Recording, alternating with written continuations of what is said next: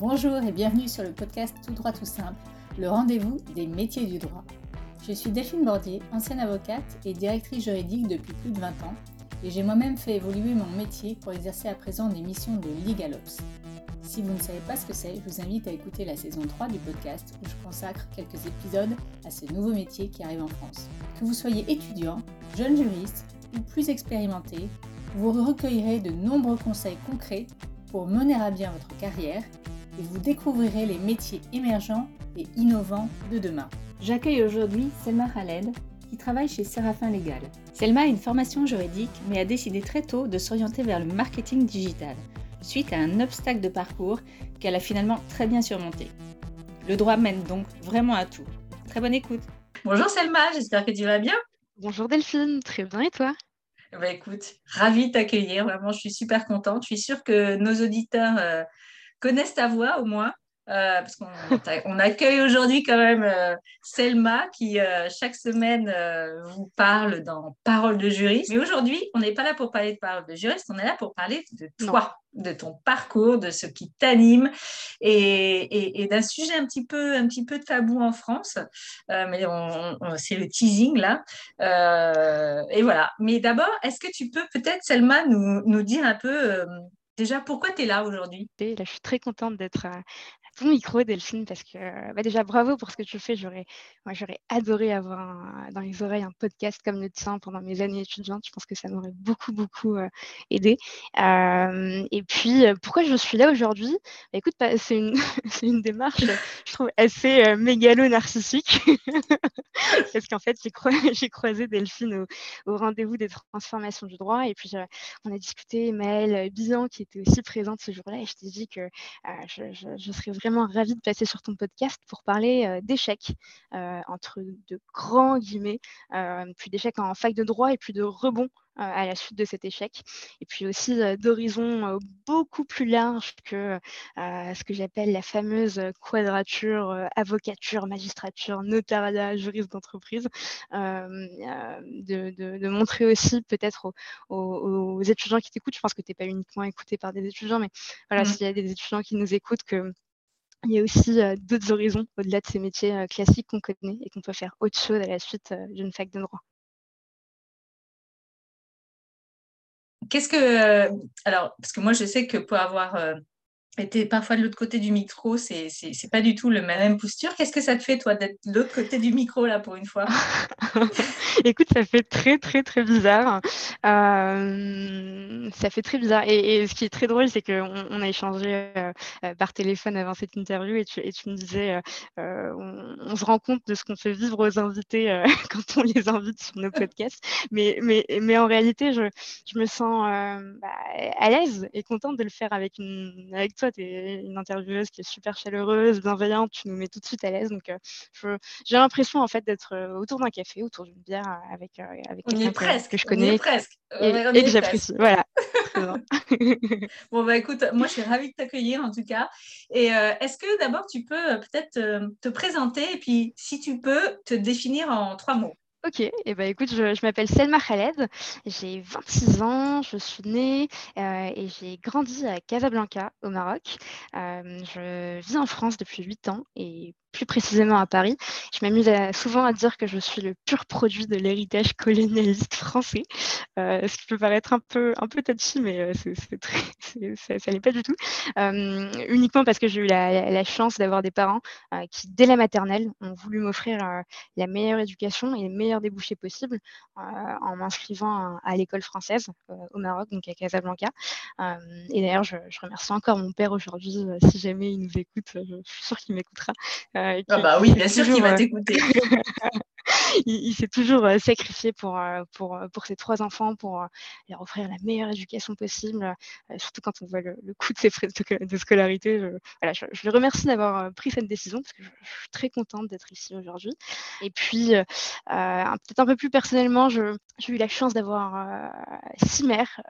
C'est un peu particulier parce que ma mère étant décédée quand j'étais un peu plus jeune, j'ai été élevée par, principalement par mon père, mais aussi par six formidables femmes qui sont donc mes tantes et ma grand-mère. et donc j'ai une éducation, enfin elles ont toutes eu un rôle très important dans mon éducation et, je les remercie. C'est hyper important pour moi quand je me présente de dire que, bah, j'ai été élevée par cette personne incroyable. et puis, plus professionnellement, j'occupe aujourd'hui le poste de responsable marketing chez Séraphin Légal. Séraphin Légal qui est une solution de gestion de contrat qui a pour rôle d'accompagner les entreprises, d'accompagner la croissance des entreprises à travers un, processus contractuel performant. Donc, moi, mon rôle chez Séraphin Légal, finalement, c'est de faire en sorte bah, que la notoriété de la marque brille de mille feux, que, tous les juristes d'entreprise en France connaissent Séraphin Légal et utilisent Séraphin Légal à l'avenir, et puis toutes les personnes qui gravitent autour de la gestion de contrat. et puis, au-delà de la notoriété de la marque, c'est aussi de faire en sorte, par différents types de canaux, bah, de générer de revenus pour, l'entreprise. Que tu peux te définir en trois mots? Me définir en trois mots, oui, je peux me définir en trois mots. Euh, je suis quelqu'un de très déterminé, euh, d'optimiste et puis euh, aussi de, très bienveillant. ça peut paraître un peu, un peu cucu la praline, mais je considère que c'est hyper important. On m'a toujours appris ça enfin surtout ma grand-mère m'a toujours dit, il faut absolument que tu te comportes avec les autres de la même manière que tu souhaiterais qu'on se comporte avec toi. Voilà, ça permet d'éviter certaines frictions et je trouve que parfois certaines personnes devraient aussi réfléchir de, la même manière. Il y en a plein qui le font. Je pense qu'on gagnerait à être plus à réfléchir de la même manière. Mmh. C'est un beau message, c'est un très beau message. Et avant Séraphin Légal, justement, tu étais quoi? Eh bien, écoute, avant Séraphin Légal, je suis passée par deux autres entreprises qui sont Legal Start et Avostart. En fait, j'ai commencé par Legal Start, euh, qui est le leader de la création euh, d'entreprises en ligne euh, en France. et en fait, j'ai été recrutée en stage et puis j'ai continué en CDD. C'était pendant mon année de séjour. et j'ai occupé différents types de postes, de la production à la création de contenu, au service client, à la e-réputation. en fait, j'ai vraiment été à bonne école pendant ces 16 mois. Euh, c'était vraiment les 16 mois les plus enrichissants pour moi en termes d'apprentissage. En fait, à chaque fois qu'il y avait besoin de boucher un trou, euh, quelque part, j'étais très contente de, me proposer, de dire, euh, en fait, j'ai envie de découvrir ça et puis d'avoir la chance d'apprendre. et puis, je remercie encore Pierre Aidan, qui est le cofondateur de, cette entreprise, Victor Boinard, Chloé Antonucci, Sandra Nussbaum, Camélia Cadnery, qui m'ont chacun beaucoup appris, chacun à leur manière, chacun avec leurs compétences. donc, vraiment, j'ai fait bonne école là-bas. Et puis, au bout de, de ce 16 mois de stage et de CDD, je me suis dit, bah, Qu'est-ce, que, qu'est-ce qui m'a intéressé le plus euh, dans ces 16 mois? Bah, C'était la, partie marketing euh, du job euh, de, de, l'entreprise. Et puis je me suis dit, bah, très bien, si j'ai envie de développer cette compétence-là, il faut que j'aille quand même apporter un bagage théorique. Donc je me suis inscrite dans une formation en marketing digital à la fac, que j'ai faite en alternance. Et puis j'ai été recrutée par encore une fois, Pierre Aidan qui m'a proposé un poste de bras droit euh, CEO chez euh, Avostart, euh, qui était à l'époque incubé à Station F au programme Facebook. D'accord, oui, parce qu'au départ, tu as, une formation de juriste, pas de, Exactement. marketeuse. On est d'accord. Non, c'est ça, je, fais partie du, bon côté de, la de La force. c'est ça. non, non, j'ai j'ai fait effectivement quatre ans de droit euh, auparavant avec une licence en droit privé et puis ensuite un master 1 en droit des affaires à, Paris. Tout de suite, tu as évolué dans le monde, dans le domaine juridique, mais finalement, ce qui t'a intéressé, c'est pas forcément d'être juriste, mais c'est le marketing dans, dans, le domaine juridique en fait qui t'a intéressé. Mais ça aurait pu être du marketing dans un autre domaine, c'est parce que tu es arrivé dans le domaine juridique. C'est ça, exactement, ça aurait pu être dans un autre domaine et puis euh, à l'avenir, ça, aurait ça pourrait être dans un, dans un autre domaine et, et euh, je, suis aussi euh, passionnée de, cuisine. mon rêve dans, dans une dizaine d'années, ce serait soit d'ouvrir un, un, lieu, je sais pas, un restaurant, une épicerie ou quelque chose autour de la food ou peut-être de, travailler dans une entreprise avant dans le marketing spécialisé euh, dans, le domaine euh, alimentaire, dans l'hôtellerie-restauration, mais en tout cas, c'est quelque chose qui me passionne, donc ça aurait effectivement, ça aurait pu être euh, dans un autre secteur. Alors, tu nous as dit que tu étais arrivée en France il y a 8 ans, c'est ça? Exactement.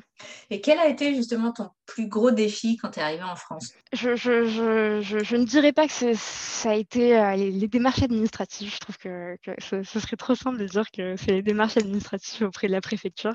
Je pense que ce qui a été le, le, plus dur, ça a été d'apprendre euh, à vivre loin des siens. Euh, parce que même si on est très content à 18 ans de, de, vivre seul, de gagner en indépendance, on se prend quand même une, une, belle claque quand on se retrouve seul le lendemain, quand tout le monde est parti. Et puis, je sais que par exemple, pour moi, ça a été très compliqué en période de Covid parce que j'ai pas pu voir ma famille pendant deux ans. dans un premier temps, à cause du Covid, et ensuite à cause des difficultés qu'il y a eu à obtenir un titre de séjour salarié.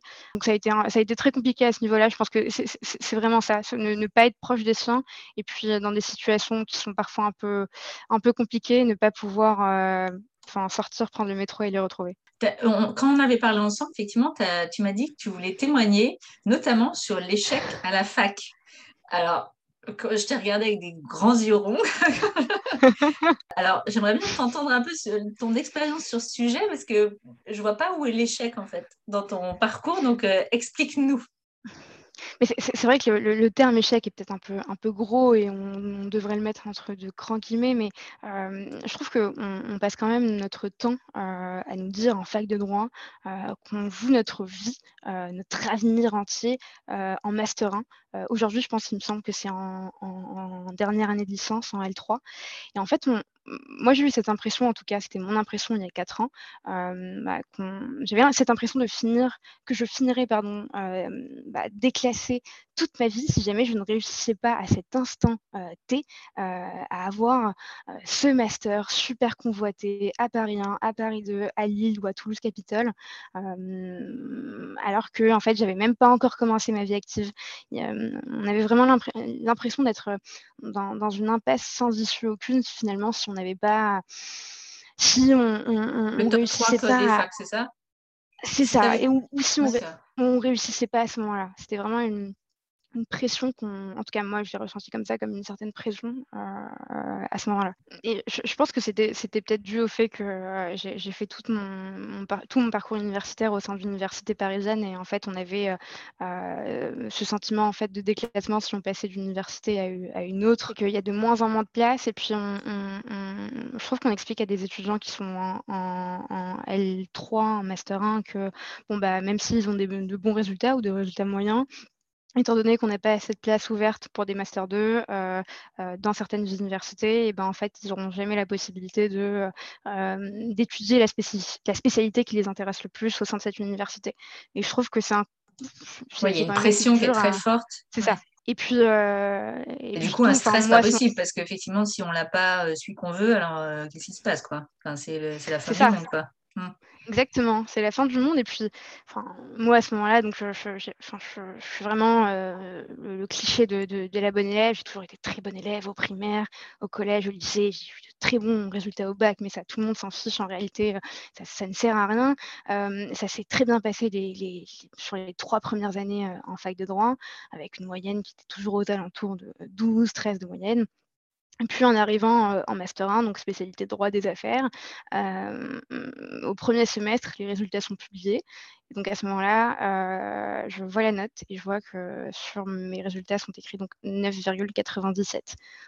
Aujourd'hui, je me dis que c'était pas c'était pas très grave, mais à cet instant T, pour moi, c'était vraiment c'était vraiment un, échec. Enfin, pour moi, à ce moment-là, c'était la fin de mon monde, donc mon monde s'effondrait. J'avais l'impression d'être une équipe en fait de Ligue 1 reléguée en national. c'est horrible, hein, mais c'est bête parce qu'en fait. tout s'écroulait, quoi, en fait, c'est ça? Tu avais l'impression que c'était. Euh, Exactement, que je n'allais pas avoir de débouchés à ce moment-là. Oui, parce qu'il y a quand même un sujet, euh, mais ça, je pense, alors je ne sais pas comment c'est aujourd'hui, mais c'est vrai qu'à la fac, on n'explique pas les débouchés qu'il y a en fait. On entend beaucoup effectivement de euh, parler de la magistrature et de l'avocature parce que beaucoup de profs sont avocats en fait. Mhm.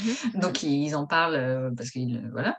Mais c'est vrai que les autres métiers, et moi c'est pour ça aussi que je vais vous faire ce podcast, on n'en parle pas tellement, enfin même pas du tout. Enfin il y a des métiers moi que j'ai découvert même il y a encore de, quelques années où enfin je me mhm. dis mais c'est incroyable parce que c'est c'est euh, il n'y a pas que le monde des avocats et que le monde des magistrats, mais en fait quand on est en fac bah, on ne connaît pas tellement autre chose. maintenant, on connaît les juristes, euh, mais c'est vrai que c'est quand même assez restreint. Alors qu'en fait, il y a plein de possibilités, mais il faut juste aller les, les découvrir nous-mêmes, quoi. Exactement. Et puis, et puis il y a aussi une gestion à faire sur bah, comment on explique à, des étudiants en, master 1 que bah, 9, 9,97 c'est pas la fin du monde, que c'est pas pour autant qu'ils vont pas réussir à obtenir ce qu'ils souhaitent ou, réussir à, obtenir des postes qu'ils convoitent à, l'avenir. On vous regarde un peu quand vous allez euh, voir vos, copies pour, pour, obtenir des retours sur vos copies euh, qui sont corrigées comme si, euh, si c'était la fin du monde. Enfin, c'est un peu particulier comme, comme, comme période. Je ne pense pas que ce soit partout pareil. Je pense que chacun a son interprétation de la chose. Mais effectivement, on ne nous explique pas non plus qu'il y a, a d'autres métiers. Moi, j'ai eu la chance de rencontrer aux Ataban en troisième année qui était euh, donc euh, responsable juridique chez eJust, euh, qui était une legal tech spécialisée dans la médiation en, ligne et l'arbitrage en ligne, et, et qui à chaque TD en troisième année de contrats spéciaux nous parler de l'avancement de eJust, de comment ça se passait pour le développement de leurs produits, des challenges juridiques qu'ils avaient chez eJust. On, on, parlait aussi de contrats spéciaux, c'était le but du cours, mais elle nous a vraiment introduit en 2016 à la legal tech. On ne savait pas du tout ce que c'était. On était vraiment, enfin, on ne savait pas la Legal Tech, l'essor de la Legal Tech, ça a commencé dans les années 2013 avec la création des premières Legal Tech, mais à ce moment-là, en fac de droit, euh, c'était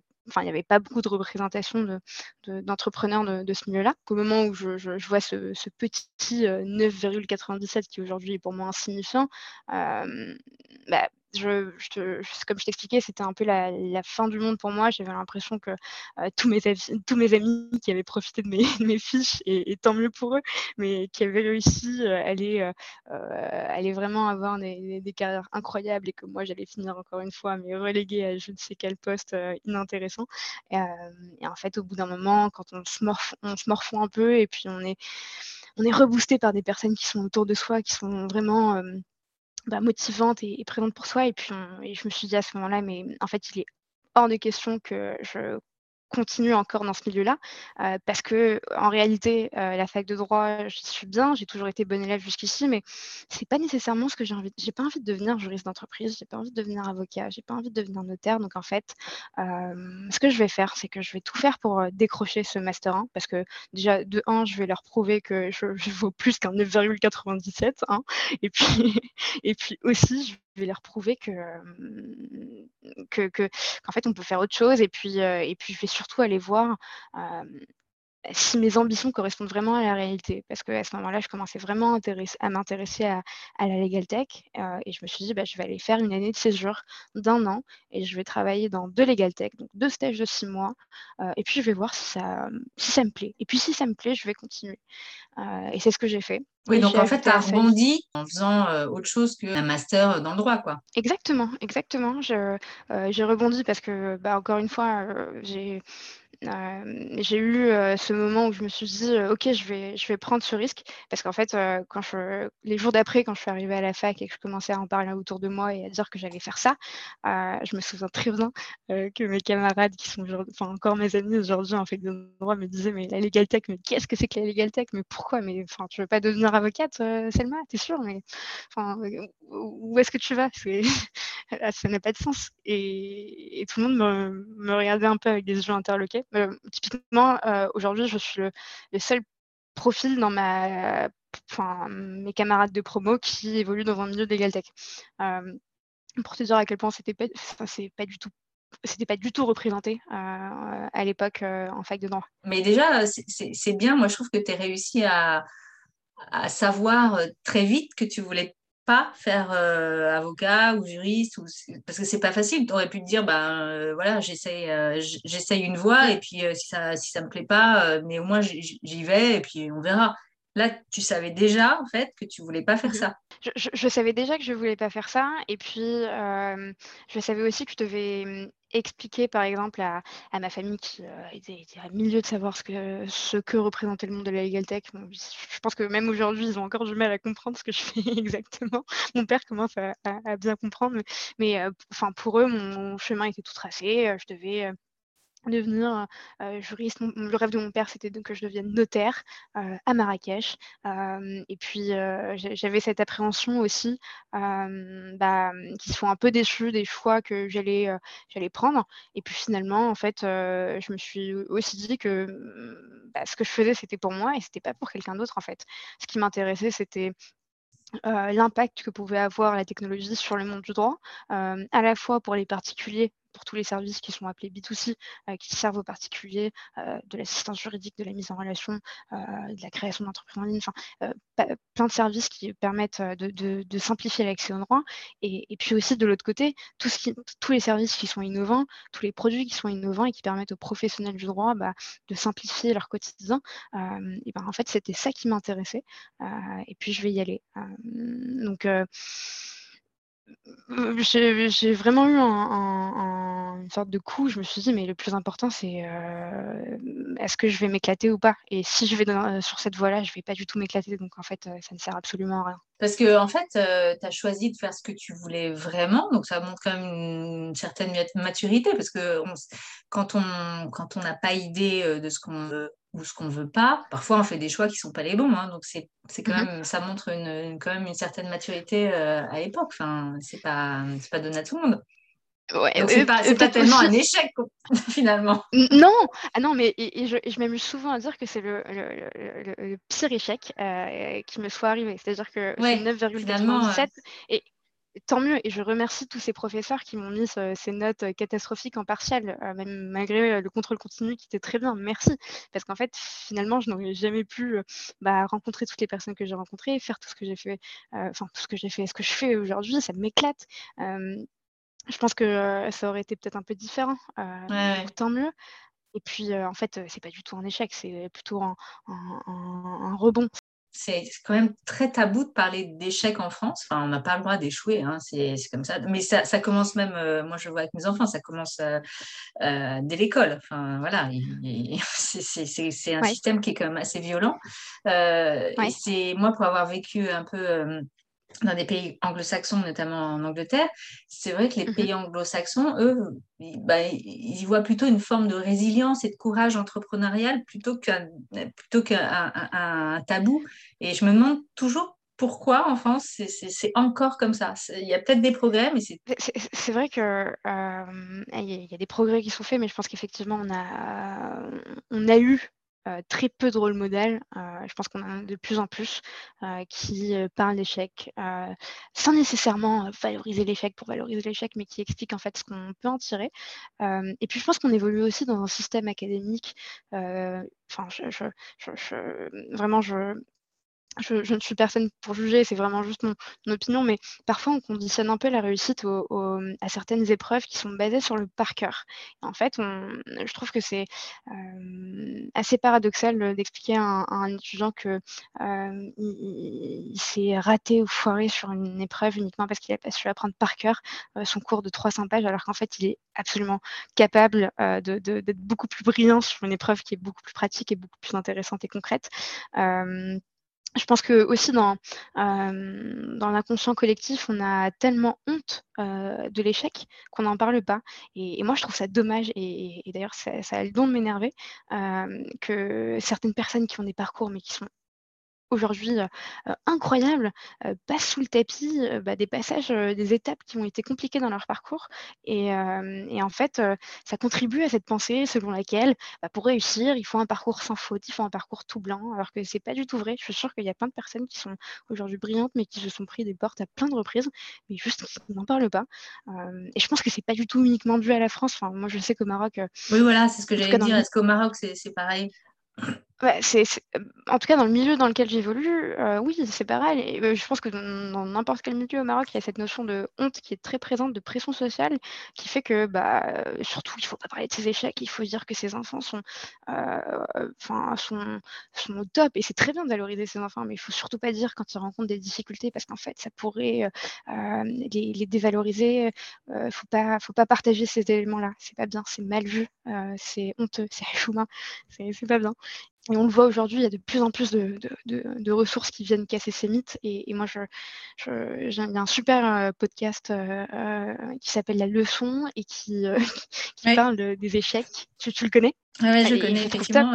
Oui, ouais, c'est, c'est, super intéressant. Enfin, et parfois, ça fait, ça fait du bien d'entendre ces histoires. Mais, mais il y a aussi, parfois, je pense qu'il y a aussi des gens qui ne parlent pas de leurs échecs par par pudeur ou parce qu'ils ne veulent pas se livrer euh, intimement. Ou, tu vois, mhm. Tout le monde a eu des hauts et des bas dans sa carrière. Ça n'existe pas des gens qui ont une carrière complètement lisse. c'est super rare. Et, j'ai un super... Euh, j'ai un super exemple qui, euh, qui passait sur le podcast d'ailleurs Parole de juriste, qui est Emmanuel Tanet, qui a raté, je pense, quelques-unes de ses, années de, droit, je pense trois ou quatre, qui a, qui a eu un parcours en fac de droit en huit ans et qui occupe aujourd'hui un poste hyper intéressant de contract manager chez Schneider Electric.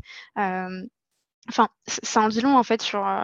Enfin, ça en dit long aussi sur sur le fait que euh, bah, c'est pas parce qu'on on, échoue en fac de droit qu'on ne fera pas un bon juriste ou un bon contract manager, parce qu'il a été juriste aussi avant d'être contract manager et, il est brillant. Euh, donc c'est hyper important et c'était hyper important pour moi, par exemple, de l'avoir sur le podcast et, et, euh, je fais un peu de pub. Je, recommande d'écouter son, épisode. un peu de pub. On voit que tu fais du marketing. Hein. et quel est ton conseil justement pour, bah, pour les étudiants ou, pas seulement les étudiants, hein, parce qu'il y a aussi des, juristes plus expérimentés qui vivent à mon avis, la, même chose, hein, qui doutent, qui ne savent pas euh, s'ils sont sur le bon chemin. C'est quoi ton conseil quand tu as des doutes comme ça et que tu ne sais pas? Un conseil, c'est euh, et qui m'a été d'ailleurs transmis par, quelqu'un d'autre forcément, mais c'est rencontrer des gens euh, s'intéresser aux autres et vraiment écouter, écouter, écouter. Euh, j'avais entendu une phrase, euh, c'était on, a, on a deux oreilles et une bouche, c'est pour écouter plus que parler. Et en fait, il faut s'enrichir au, maximum du retour d'expérience qu'on peut avoir et, qu'on soit étudiant ou professionnel ou passionné par un sujet. Et c'était Raphaël Jabol, qui est donc est, un des cofondateurs d'Avostart, qui m'avait toujours dit à cette époque-là, écoute Salma, si tu te poses une question sur un sujet, va en parler à quelqu'un euh, qui, aura potentiellement bah, forcément expérimenté la, même chose. Donc, euh, envoie-lui un mail, un chat, un, qu'importe, on est à Station F, va lui taper, enfin, va, voir la personne directement et, va lui poser la question et, nourris-toi de son retour d'expérience parce que potentiellement cette personne pourra t'aider. Mmh. C'est vraiment mon conseil. Je, pense qu'il faut faire un, bon cocktail entre feeling et, écouter les autres. Il faut, vraiment essayer de, maximiser bah, les, sources de, retour et se dire bon bah je ferai écouter les autres, mais au final ce qui m'importe le plus et ce que je ressens c'est. Ouais, il faut s'écouter aussi. Mmh. C'est ça. Alors, quel est euh, toi, justement, tu as, changé d'orientation, de, euh, comment, c'est quoi ton moteur pour choisir un job? Il y a trois critères. Euh, pour moi, c'est l'équipe, les gens avec qui je vais travailler au quotidien. Est-ce que j'ai, encore une fois, on va utiliser ce terme, un bon feeling qui passe avec eux. C'est évidemment aussi la direction que prend l'entreprise, le projet que, que mène l'entreprise, vers où ça va, et puis est-ce que je vais avoir une capacité à y, apporter de la valeur ajoutée. typiquement, je, moi, je me vois plus évoluer dans des petites structures qui se lancent et qui, qui, commencent, ou en tout cas des petites structures ou peut-être un peu plus moyennes, où, je sais que je vais avoir de l'impact, plutôt que peut-être des structures un peu plus globales. Et puis, peut-être le, dernier élément, c'est le produit ou le service qu'on vend, forcément, parce qu'on travaille dans une entreprise qui a probablement un but lucratif, en tout cas je l'espère pour elle. Et il faut être convaincu euh, de ce qu'on vend, de ce qu'on fait, pourquoi on le fait. Euh, et il faut aussi trouver un sens. Donc en fait, euh, est-ce que je suis convaincue de, ce qu'on fait et puis quel est le sens que j'y trouve? Qu'est-ce que tu trouves génial dans ton job aujourd'hui? Qu'est-ce qui te fait vibrer en fait? Bah, Il y a plusieurs choses qui me font vibrer. Déjà, je pense que pour reparler encore une fois du, podcast, moi j'adore euh, me lever tous les matins. je le dis toujours aux invités euh, du podcast quand je les ai pour la première fois au téléphone. Je trouve ça génial. Euh, lundi matin, je check mon agenda et je me dis ah, super, cette semaine j'ai trois enregistrements. Je vais rencontrer Maëlle, je vais rencontrer Delphine Bordier, Ricardo Lopez et puis je vais énormément apprendre. Enfin, je rencontre des gens, mais en fait c'est mon travail en même temps, donc c'est top. Et, puis, euh, je pense que ce qui m'éclate le plus, euh, et sans ça, ça n'aurait pas été possible, c'est la confiance qui m'a accordée par euh, Thomas Saint-Aubin et Pierre Lasvine, qui sont donc les deux cofondateurs de Séraphin Legal. Et en fait, sans cette confiance, je pense que j'aurais pas la marge de manœuvre que j'ai aujourd'hui pour tester des choses, me casser les dents parfois, mais aussi parfois, et souvent, et tant mieux, réussir des choses avec l'équipe et, de leur dire bah voilà en fait vous avez bien fait de nous faire confiance parce qu'en fait on a réussi sur tel sujet sur tel sujet et puis si on n'a pas réussi sur les autres c'est quand même un apprentissage et tant mieux. Mais voilà donc ça, je, suis très contente en tout cas de, de, chez Séraphin. Et ta journée type c'est quoi Selma? C'est une question assez, assez difficile parce que j'ai pas nécessairement une, journée type. nous, chez Séraphin, en termes d'organisation, on fonctionne un peu sous le format. Alors, peut-être que tu connais Delphine, c'est le format OKR, c'est Objectives and Key Results. Et en fait, j'ai peut-être un petit topo sur cette méthodologie, mais ça consiste à organiser son travail selon une logique de résultat et non pas une logique de moyens. En fait, c'est pas une définir un ensemble de tâches et donc de moyens à réaliser, mais plutôt de se dire notre objectif, ça va être ça, et en fait, il faut le chiffrer et pouvoir le suivre donc ça, ça constitue en fait, enfin, c'est fait chaque trimestre et j'ai une feuille de route qui est déterminée chaque trimestre et c'est ce qu'on ce qu'on appelle mon build, donc tout ce que je construis autour de ce trimestre. Et après, j'ai tout ce qui est considéré comme du run, donc tout ce qui est quotidien. Je suis désolée pour ces anglicismes, mais tout ce qui est vraiment quotidien. Et en fait, j'organise mes journées en fonction de, de, ces deux grands blocs, ce que je dois faire au quotidien et ce que je dois, ce que j'ai comme projet par par trimestre que je répartis à chaque fois. Après, si ta question c'est euh, qu'est-ce que je fais euh, de, mes journées, hein, euh, ça peut aller de la production de contenu à du référencement payant, donc de la publicité en ligne, de l'organisation d'événements digitaux, physiques, bah, de l'emailing, newsletter, du branding. D'ailleurs, c'est ce qui me passionne le plus. Et puis des campagnes de relations presse. Enfin, il y a des opérations exceptionnelles, il y a vraiment une ribambelle de choses, mais toujours sur le, sur le même objectif, c'est de faire en sorte euh, de comprendre au maximum les besoins euh, de, de, de, nos potentiels clients et nos clients. Tu es, de formation juridique, tu n'es pas juriste, mais tu évolues dans le domaine du droit et des legal tech. Comment t'imagines le juriste dans, je sais pas, 10 ou 15 ans? C'est une, une, question hyper compliquée que tu me poses, parce que j'ai vraiment... et, je te remercie parce que moi aussi, je t'en ai réservé des questions très compliquées sur le podcast, parce que je, tiens à préciser que Delphine va aussi passer sur Parole de juriste très prochainement, et, suis très contente. Euh, c'est une question très compliquée, mais tout simplement, je, m'explique parce que euh, j'aimerais avoir cette capacité de me projeter autant euh, dans 10, 15 ans, 5 ans, je, suis incapable de, faire ça. Je n'ai pas encore la maturité de faire ça. Euh, typiquement, ça aurait été une question parfaite pour euh, Thomas ou, tous les autres entrepreneurs qui ont cette capacité. Mais je l'ai invité, Thomas, il est invité sur le podcast. Il est, trop timide. Il, est trop timide. Il, me l'a pas dit, c'est vrai? Ça bah, fait longtemps. On va tout faire, on va tout faire pour qu'il passe sur le podcast. Je pense que j'ai pas la légitimité de dire, même si je reçois des juristes chaque semaine, j'ai pas la légitimité de dire ce que sera le, le juriste dans une une quinzaine d'années. En revanche, uniquement dans un point de vue euh, lié à, l'innovation. Voilà, au Legal Tech euh, alors. Ouais, je trouve que depuis 2015 euh, et l'essor de Legal Tech, on, parle, on se pose souvent cette question. Est-ce que le juriste doit, doit apprendre à coder? Ah oui. Moi, je trouve. Moi, je ne suis pas certaine de ça, mais après, c'est mon Exactement. Avis, bah, bah, moi non plus. moi non plus. Je trouve que c'est non, pas nécessairement en fait. Et c'est de notre responsabilité, nous, en tant qu'acteurs innovants dans, dans, le monde juridique, en tant que legal tech, bah, de faire en sorte que le juriste n'ait pas à apprendre à côté, parce que finalement, ça n'est pas son travail. Est-ce que moi, en tant ah oui, que, chacun son métier en fait. Après, ça, ça, ça, à mon avis, il doit au moins s'intéresser au sujet et comprendre euh, voilà, l'écosystème. Mais de là à mhm. apprendre à coder, c'est un autre métier. Après, il faut, voilà, faut, faire un, faut faire un choix. Mais... Exactement. Enfin, c'est comme si euh, un, un, commercial devait apprendre à coder pour, euh, par exemple, automatiser son cycle de vente. Bah non, et puis, je, je, pense que tu le vois, mais dans différents types de corps de, de métiers, on met à disposition des outils innovants qui permettent à ces professions bah, d'optimiser leur process, d'innover, sans avoir à coder. Et en fait, c'est ce qu'on appelle le no-code, tout simplement. C'est en fait cette mmh. capacité à mettre en place des workflows, des contrats automatisés, des, même de monter une application, mais de A à Z, sans toucher ou sans rédiger une scène. Oui, et ça se développe beaucoup. ça se développe beaucoup, c'est super. Et, non, en fait, c'est ce à quoi on croit chez, chez, Séraphin. Et, c'est ce qu'on met en place. En fait, on, dans notre outil et puis dans notre manière de penser, tout est fait pour que le juriste n'ait pas à coder.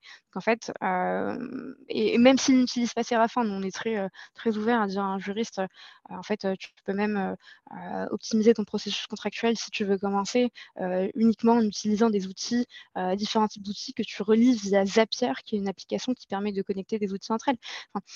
il y a tellement de tellement de choses à faire pour rendre le juriste plus autonome, euh, autonome par rapport à un, euh, un, prestataire, ne plus être dépendant de quelqu'un d'autre, euh, ne plus être dépendant d'une équipe technique, ne plus être dépendant des développeurs et, pouvoir vraiment faire des choses qui répondent à des besoins concrets, mais de manière toute simple grâce au no-code. Et d'ailleurs, je, serais ravie de te partager des ressources pour ça et plein de ressources sur le no-code qui pourront... ah bah oui, oui, non, mais il faut aussi pouvoir avoir des types de solutions différentes pour, euh, pour combler tout le monde. Hein. Donc, euh, il faut ça.